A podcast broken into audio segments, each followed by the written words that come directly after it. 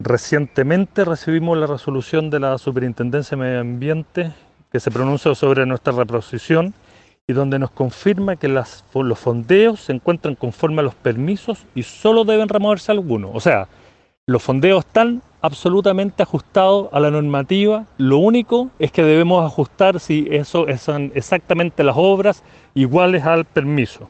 Nosotros vamos a acatar lo señalado por la Superintendencia de Medio Ambiente. No hay una formulación de cargo, y es muy importante reiterarlo, no hay una formulación de cargo hacia nosotros, como sí lo hizo en contra de la empresa de extracción de arios de IS hace poco tiempo atrás.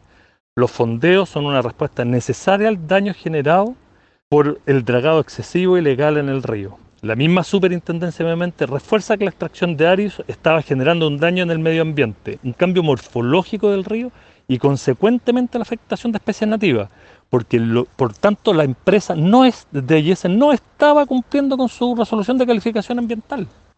Actualmente hay una demanda ambiental en curso presentada por nuestra parte ante el tercer tribunal ambiental. Nuestra intención es que el río Rahue deje de sufrir los daños ambientales que han perjudicado a mucha gente.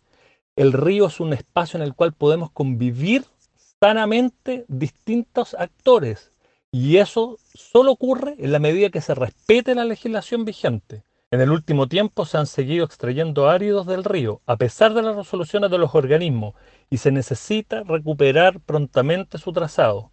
Los que estamos realmente interesados en la recuperación del río debemos ejercer nuestro derecho participando activamente en el proceso de aprobación del plan de abandono que la empresa extracción de áridos DIS ha presentado en la Dirección de Obras Hidráulicas de la región ese es el espacio en el que podemos participar. Nosotros ya lo hacemos. Invitamos a la comunidad a hacerlo.